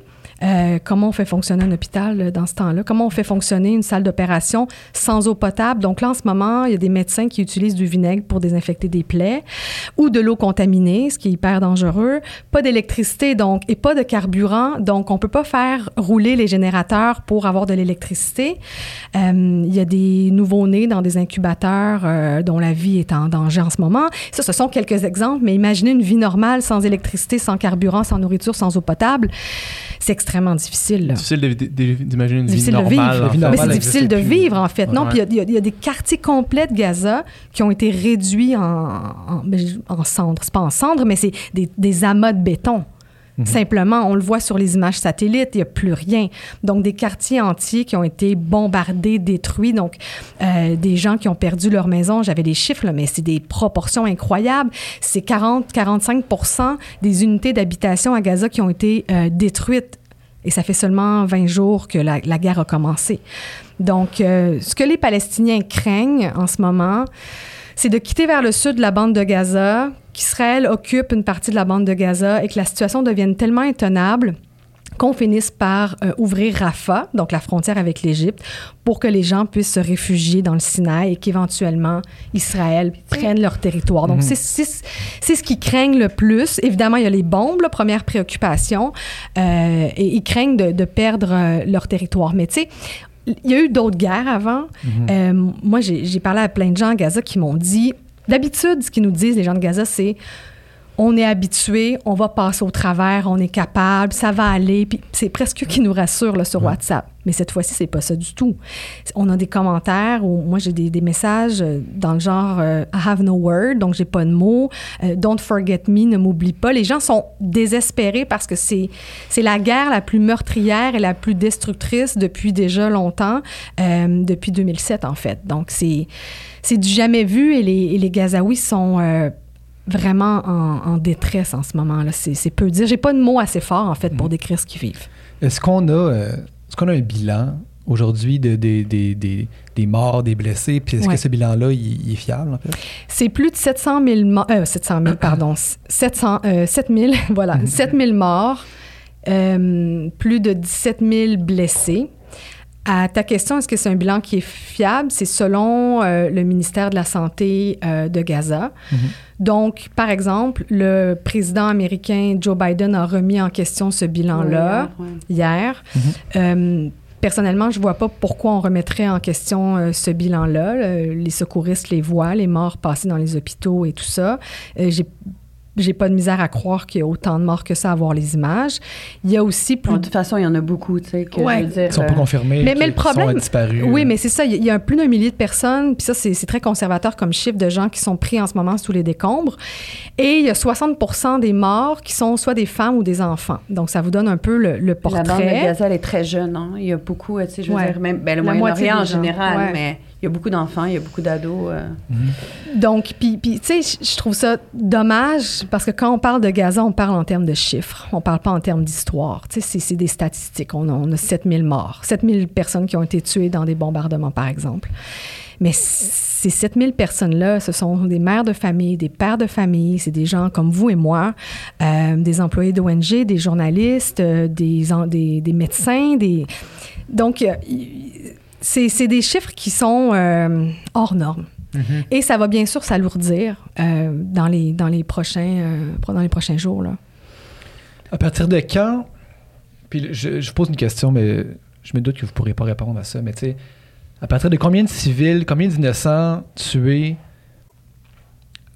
on commence à parler d'un crime de guerre? Mais tu sais, un crime de... Je pense que, pas une question de chiffres. hein. D'abord, c'est- c'est... je veux dire, tout ça, peu importe, si le chiffre était plus élevé, moins élevé, personne devrait, devrait être pris dans cet étau politique-là, être pris comme, comme une souris, là, qu'on peut rien faire, qu'on peut pas sortir.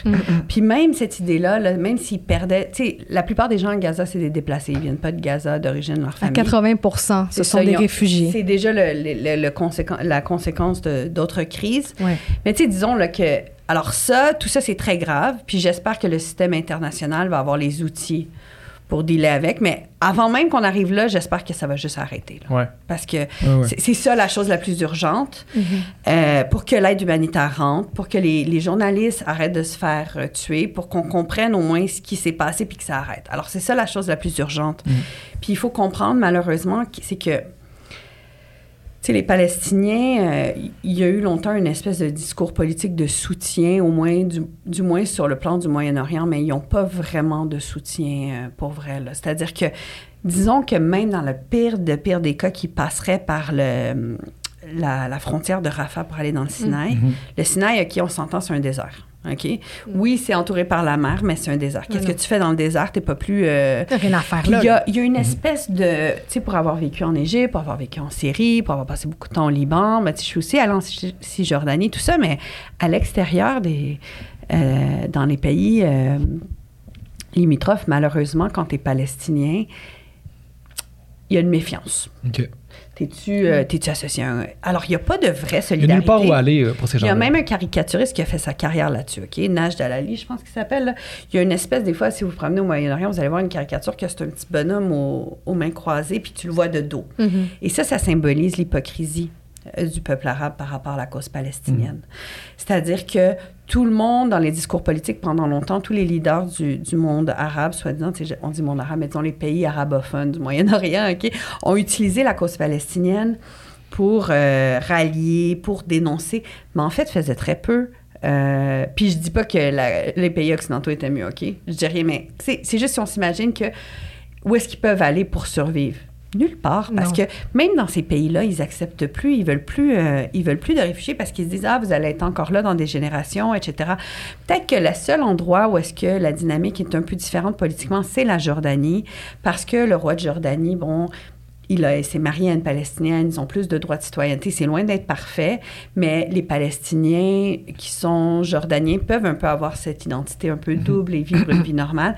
Mais dans beaucoup de dans beaucoup d'endroits, on parle de camps qui existent encore, qui sont devenus maintenant des tours d'appartements en ciment, OK?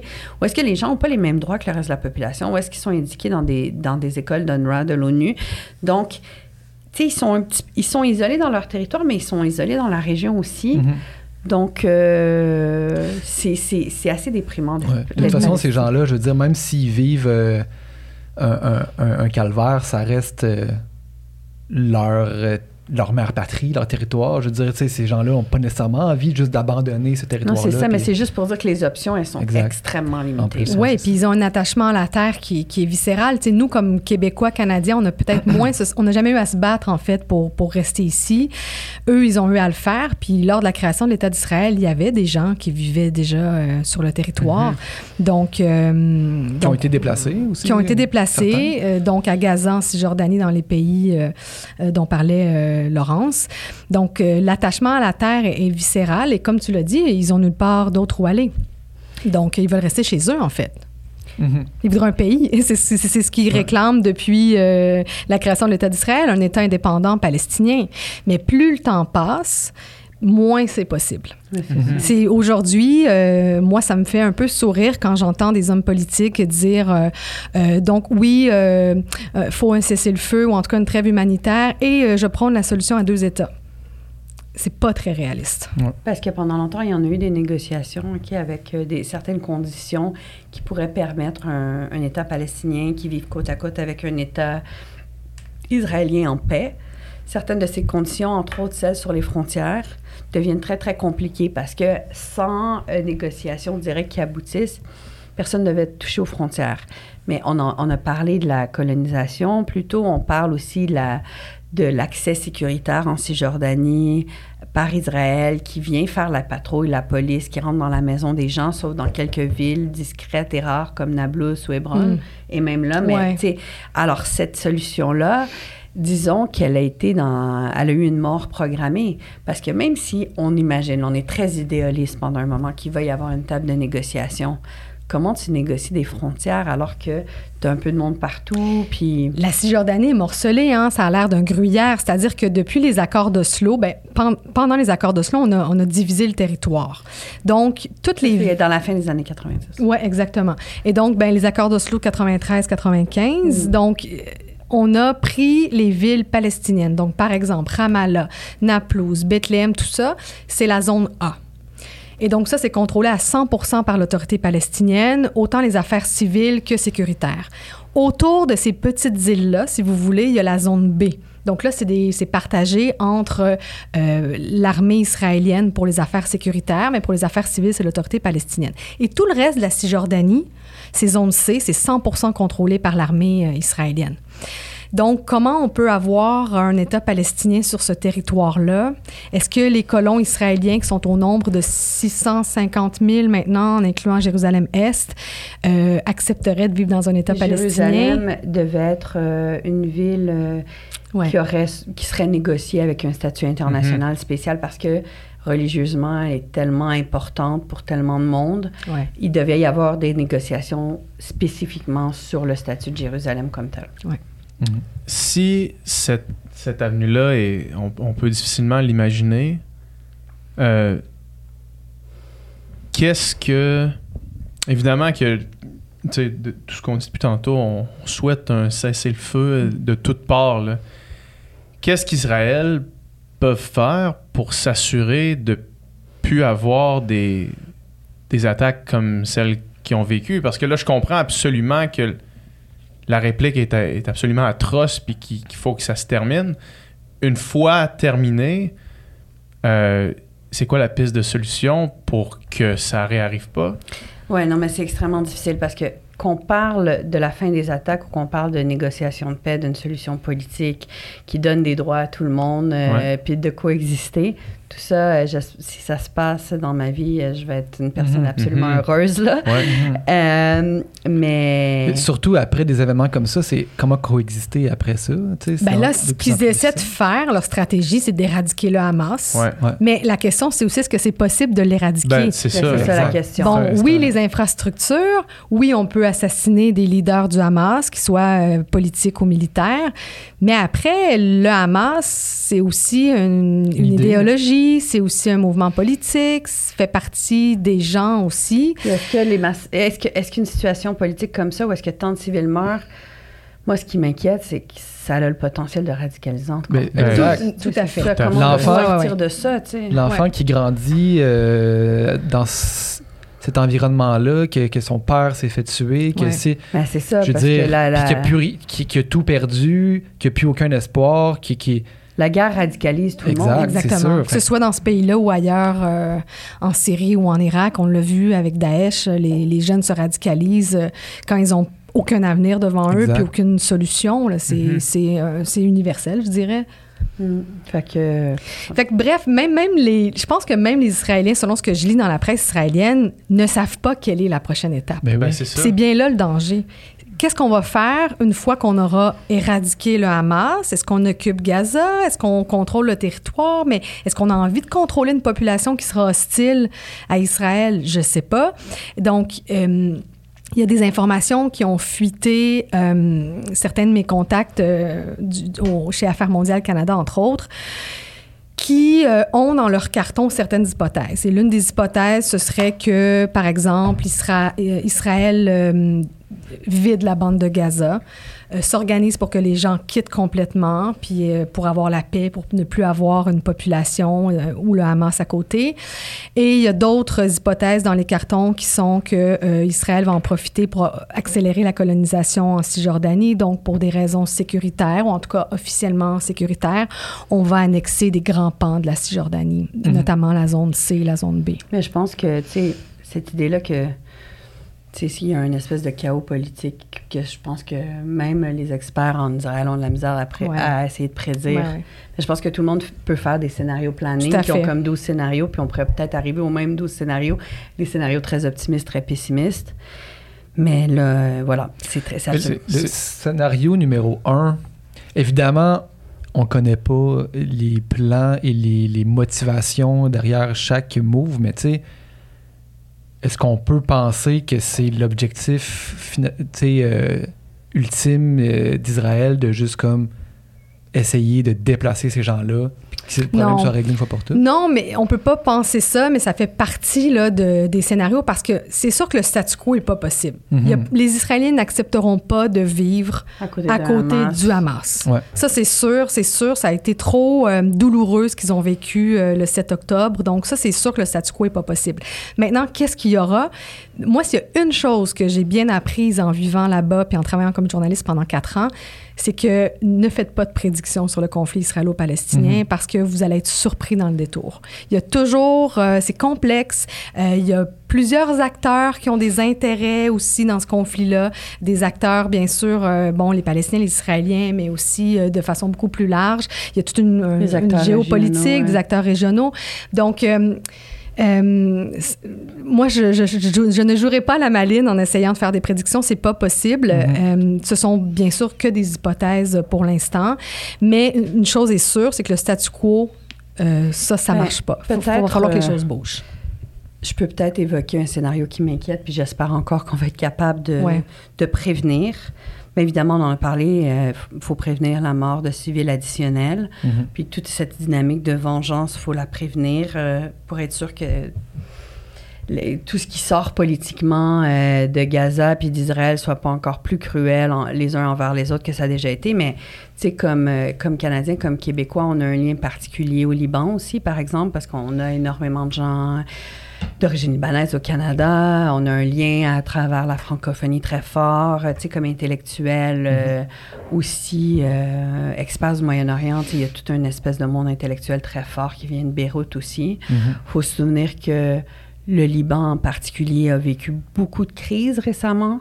Euh, bien évidemment, l'explosion dans le port de Beyrouth. Mhm. Euh, il y a une crise politique de corruption qui est liée aussi à ça.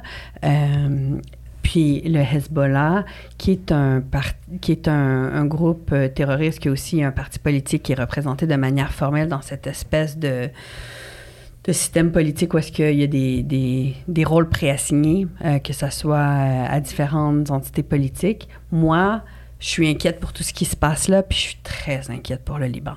C'est-à-dire que je pense que ce qui est très, très dangereux, c'est que le, dans cette espèce de fragilité, gouvernement de transition politique au Liban, je veux vraiment pas que ça pète au Liban en plus, Mhm. parce que c'est une énorme population qui a aussi beaucoup souffert, puis qui la, qui soutiennent pas nécessairement le Hezbollah, mais comme euh, les Palestiniens, ils peuvent aussi devenir le dommage collatéral, la punition collective de ce qu'ils peuvent pas contrôler, c'était que si le, le- le Hezbollah Mhm. euh, commence à attaquer, et là, il y a, une- il y a- il y a un va-et-vient. Alors moi, là, ce qu'il faut prévenir, c'est le faut arrêter, c'est comme faut protéger la vie des civils, puis il faut vraiment prévenir que ça va s'étendre pas à la région. Ça, on est, ça, ça pollue encore, là. faut que tout le monde fasse tout ce qu'ils peuvent pour que ça ait lieu. Parce que si ça commence à aller au Liban, Mhm. là, ça va être hyper dur. Tu sais, c'est une leçon à tirer de tout ça aussi, puis la leçon aurait dû être euh, faite avant, là, c'est que les Israéliens, ils ont une expression pour gérer Gaza. Ils disaient toujours, euh, on va tondre le gazon. C'est-à-dire que c'est une stratégie, peut-être je vous en ai parlé euh, quand je, je vous ai visité. J'ai hein. entendu ça la, semaine passée, mais Bon. peut-être qu'on s'en parlait aussi. Et, et donc, euh, c'est de dire, aux 2, 3, 4 ans, euh, on, va, on bombarde les capacités militaires du Hamas. Et donc, de cette façon-là, le Hamas devient jamais assez puissant pour représenter une menace. Puis c'est une façon pour Israël aussi euh, de, de diviser les Palestiniens et de ne pas négocier la paix avec eux. Parce que Israël dit, on peut pas négocier avec deux acteurs différents, un seul Puis ils interlocuteur. sont en guerre de toute façon. Ils sont en eux, guerre, Ils veulent pas négocier exactement. ensemble. Le Hamas et le Le Hamas ne veut pas négocier anyway. Exactement. Donc, euh, ça, ça- ça servait bien le statu quo d'une certaine manière Israël qui pouvait poursuivre son entreprise de colonisation, entre autres, en Cisjordanie. Et donc là, euh, cette stratégie-là euh, de couper le gazon, mais aussi de construire des murs, que ce soit celui de Gaza ou celui en Cisjordanie, de poursuivre la colonisation et l'occupation, clairement, c'est une stratégie qui ne mènera jamais à la paix et qui ne fonctionne pas, ni pour assurer la sécurité des Palestiniens, ni pour assurer leur Je pense pas propre qu'ils prétendent sécurité. eux-mêmes que ça va mener à la paix. Le, le- Tout à fait. Le, ben, le gouvernement de pas leur objectif. jamais dit qu'il était pour la paix. Mais clairement, les murs, C'était contenir, c'était de faire comme si ça, ça se contenait comme mais clairement, les murs et le blocus, ce sont pas des solutions pour assurer leur propre Non, sécurité, c'est puis on en a eu la preuve. Mm. Tantôt, tu, tu, tu, tu, te posais la question comment qu'on va se souvenir de ce conflit-là, puis comment qu'on va le regarder plus tard? Puis tu sais, tant- tantôt, je posais la question à partir de combien de, de- civils euh, on, commence à, à dire, ben là, euh, ça, c'est pas juste une guerre euh, normale, tu sais. Puis surtout, de nos jours, tu sais, l'armée israélienne, les armées justement les mieux outillées, les mieux équipées, les mieux entraînées, tout ça, qu'on soit encore à la technique de, d'envoyer des requêtes, des requêtes sur un territoire, puis qu'il y ait autant de, de dommages collatéraux, je peux pas croire qu'il n'y a pas de manière plus précise de frapper, plus efficace, de viser plus directement euh, seulement les Ouais. membres du Hezbollah sans qu'il y ait autant de civils, Hamas. de- euh, du, du Hamas, sans qu'il y ait autant de civils qui meurent. Est-ce qu'on va regarder ça plus tard, puis, puis est-ce qu'on va ju- juger ça, puis condamner ça? J'ai envie de. Est-ce que je peux proposer quelque chose? J'ai envie de dire que, tu sais, moi, j'ai un petit garçon là, qui est très jeune. Puis j'ai l'impression que quand ils vont regarder notre génération, tu sais, ils vont pas se poser la question sur la requête. Ils vont se poser une question beaucoup plus large que ça. Mhm. Ils vont se dire, coudon, tu sais, vos parents, vos grands-parents, ils se sont battus en sortant de la Deuxième Guerre mondiale pour bâtir des outils d'un système multilatéral qui était supposé de faire en sorte que la paix fonctionne. OK? Qu'il y ait des cours pénales internationales, qu'il y ait des casques bleus, qu'il y ait l'ONU. Mhm. Ça n'a jamais été parfait, OK? Mais il y avait des choses qui existaient, qui ont été bâties avec une vision très occidentalo-centrée. Le Sud global, qu'on en, comme en sortant de la Deuxième Guerre mondiale, tout le monde faisait comme ça n'existait pas, là. Mhm. Puis ou bien c'est encore colonisé, puis ça allait se décoloniser euh, euh, avec plein de dynamiques postcoloniales aussi après. Mais je pense qu'ils vont se dire comment vous avez abandonné. Parce que là, on est rendu, malheureusement, ça, tout ça explose. C'est, horrible parce qu'on a laissé faire, puis parce que la, majorité des pays occidentaux, dont le Canada, a décidé qu'on s'inquiétait plus du Moyen-Orient. Tout le monde a dit, il n'y a rien à faire avec le conflit israélo-palestinien, on ne va pas dépenser de l'énergie politique là-dedans, ça ne marche pas. Les derniers leaders qui, ont fait des derniers efforts pour essayer de négocier quelque chose, sous Obama, John Kerry essayait quelque chose, Tony Blair essayait quelque chose, mais rien marchait. Un peu, c'était vu comme le cimetière des bonnes intentions diplomatiques. Fait qu'ils ont dit, il n'y a rien à gagner là-dedans, on laisse faire, puis on ignore. Mais la réalité, c'est que tu peux pas juste faire une stratégie puis avoir une priorité puis dire, moi, c'est maintenant le commerce en Asie. On a une... Parce que on est, on, est des pays privilégiés, développés, parce que beaucoup des grandes puissances ont été des puissances coloniales dans ces régions-là, on a une responsabilité comme communauté internationale. Puis j'ai envie de dire que la prise de conscience, elle commence pas maintenant. Elle commence à comment on a commencé. On a abandonné euh, la construction de ce système multilatéral-là qui était supposé d'avoir des processus pour négocier la paix, pour soutenir les civils, la Charte des droits humains. Maintenant, il y a des gens qui disent là, que la Déclaration universelle des droits humains, qui, est- dont on fête l'anniversaire euh, cette Mhm. année, Mhm. elle serait plus jamais écrite aujourd'hui Ouais. tout le monde se battrait sur l'écriture de ce qui est puis de ce qui est quelque chose d'assez simple et banal dans le De terrain. base. Ouais ouais, c'est juste comme la dignité humaine, Mm. les Alors moi je me dis c'est Gaza, OK, c'est Gaza aujourd'hui puis j'espère que ça sera pas Gaza demain mais en ce moment, c'est terrible puis puis dans notre génération, c'est une grande cicatrice puis les, mais il y a aussi Haïti, il y a aussi l'Ukraine, il y a plein de choses. Il y a ce qu'on les femmes en Afghanistan qu'on a, qu'on a abandonnées. Je pense que c'est pas juste parce qu'on pense toujours que notre époque est plus importante, mais je pense que malheureusement, ce qui marque notre époque, c'est un, c'est un abandon du système multilatéral et ça, c'est extrêmement grave. Je suis d'accord sur la responsabilité collective. Puis pour répondre à- aussi concrètement à ta question, Israël a la capacité de faire des frappes ultra précises. On l'a vu dans le passé quand il ciblait, par exemple, des dirigeants du Hamas ou euh, avec un certain type de missile. là, je ne suis pas experte en balistique, mais où il y avait juste l'appartement euh, dans un gros building qui avait été détruit. Donc il y a ça. Mais peuvent le faire. Ils, ben, ils peuvent le faire, mais je vais ajouter un mais.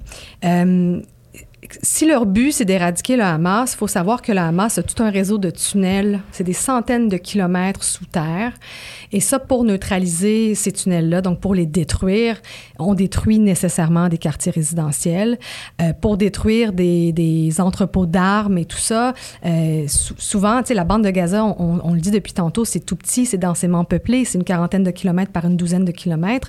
Euh, donc, nécessairement, les entrepôts d'armes et tout ça, ça peut être dans un quartier résidentiel ou à proximité. Euh, donc, le Hamas est- fait partie physiquement de cette population-là.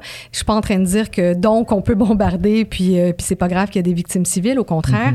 Mais euh, c'est vrai que c'est compliqué de d'éradiquer le Hamas sans faire de, de victimes civiles pour euh, ces raisons-là, entre autres. Si on veut détruire tous les tunnels, couper leur armement puis cibler les dirigeants, ben nécessairement c'est des bombardements de grande ampleur. Puis pour aller euh, frappe terrestre, c'est une guérilla dans des, dans des villes sur le territoire où est-ce Ouais. par le Hamas, en fait. Ben, C'est des- des, victimes euh, militaires israéliennes par probablement milliers. Ben, l'opération terrestre, ça va être un peu compliqué parce qu'on risque d'assister à des combats de rue. C'est le territoire, le terrain de jeu du Hamas. Je vous le disais, il y a des tunnels. Donc, par exemple, et déjà, tous ces tunnels-là, puis les bâtiments ont été piégés en amont parce que le... Il y a des otages aussi qui sont Ouais, cachés exact. sous terre. Exact. Oui, exactement. Ben, qu'ils sont cachés sous terre. Ouais, probablement. Et, et donc, euh, ils, ont, euh, ils ont prévu cette opération-là contre Israël. Donc, probablement qu'il y a beaucoup de pièges et tout ça. Donc, ça va être compliqué compliqué pour l'armée israélienne et ça risque de coûter cher en vie humaine. Euh, par exemple, ils peuvent utiliser un tunnel pour sortir en arrière. Ils peuvent être sur le, le toit de certains grands bâtiments, tirer des roquettes sur euh, le toit d'un tank qui est beaucoup plus fragile que les côtés. Bon, euh, et donc euh, oui, ça va être compliqué et coûteux de- d'entrer physiquement euh, avec des troupes au sol à Que Gaza. ça me fait penser peut-être visuellement à la dernière opération de ce type qui est extrêmement médiatisée et c'est pas exactement la même chose. Mais c'est quand euh, en Irak ils essayaient de reprendre Ouais. Mossoul qui était Mhm. contrôlé par Daesh. Tu sais, On Ouais. voyait vraiment de rue à rue, de coin de rue à coin de rue, toute la complexité d'une ville à moitié détruite. C'est ça aussi, ouais. Ça va ressembler, c'est pas la même chose, hein, puis il y a d'autres enjeux, mais ça va ressembler à ce que visuellement on a Physiquement, peut-être vu là, ouais. dans la reprise de, dans la prise de Mossoul. Donc c'est pour ça qu'ils, pour l'instant, j'imagine, se gardent une gêne de, de rentrer là complètement. Je pense que, je sais pas, tu sais, on, on- peut pas savoir la stratégie, mais ça fait longtemps qu'ils en parlent parce que c'est trop dangereux, parce qu'à cause des civils, à cause de Beaucoup à cause ça. des otages aussi. Il y a Ouais. des pressions américaines euh, en ce moment pour dire retarder votre opération terrestre parce qu'on est en train de négocier euh, en coulisses pour la libération de plusieurs otages. Donc, il y a ça. Il y a aussi que s'ils déplacent euh, beaucoup de troupes vers Gaza, ben tu dégarnis d'autres fronts, notamment la Cisjordanie, où il y a eu beaucoup de tensions depuis le début. On n'en parle pas de la Cisjordanie, mais il y a eu une centaine de Palestiniens qui ont été tués, euh, dont euh, une trentaine d'enfants, d'adolescents, dans des heurts, avec, dans des affrontements avec l'armée israélienne. Il y a eu beaucoup de Palestiniens qui ont été victimes d'attaques des colons aussi israéliens. Tout, ça, ce sont des conséquences, bien sûr, des, tensions euh, entre Gaza euh, et Israël ou entre Israël et le Hamas. Donc, il ne faut pas non plus dégarnir euh, d'autres fronts ouais. parce que ça peut être compliqué. Donc, il y a plein de stratégies militaires comme ça qu'ils doivent analyser, mais ils ont aussi des pressions extérieures pour dire attendez avant de faire une opération terrestre. Et surtout, euh, vous allez faire quoi de Gaza après? Avant d'entrer, il faudrait peut-être connaître le Vous prochain rester coup. là après. là. faudrait peut-être connaître le prochain coup. Merci beaucoup. C'était fascinant. Puis on, on va essayer de. À moins que tu aies quelque chose à rajouter, moi ça fait. Non, non, mais je pense qu'on a fait, euh, à moins qu'il y ait des points que vous auriez aimé parler, qu'on n'a pas parlé, je pense qu'on ça nous donne une compréhension vraiment meilleure de, de- de la situation. On va essayer de sortir le podcast le plus rapidement possible, Ouais. je pense. Puis, Ouais. euh, Mais Merci. pour l'invitation. C'est tellement important d'en parler Merci. parce que Ouais. c'est polarisé. Donc, euh, il y a beaucoup de- d'explications puis de travail d'éducation à faire sur ce conflit-là. Absolument. Merci beaucoup. Merci.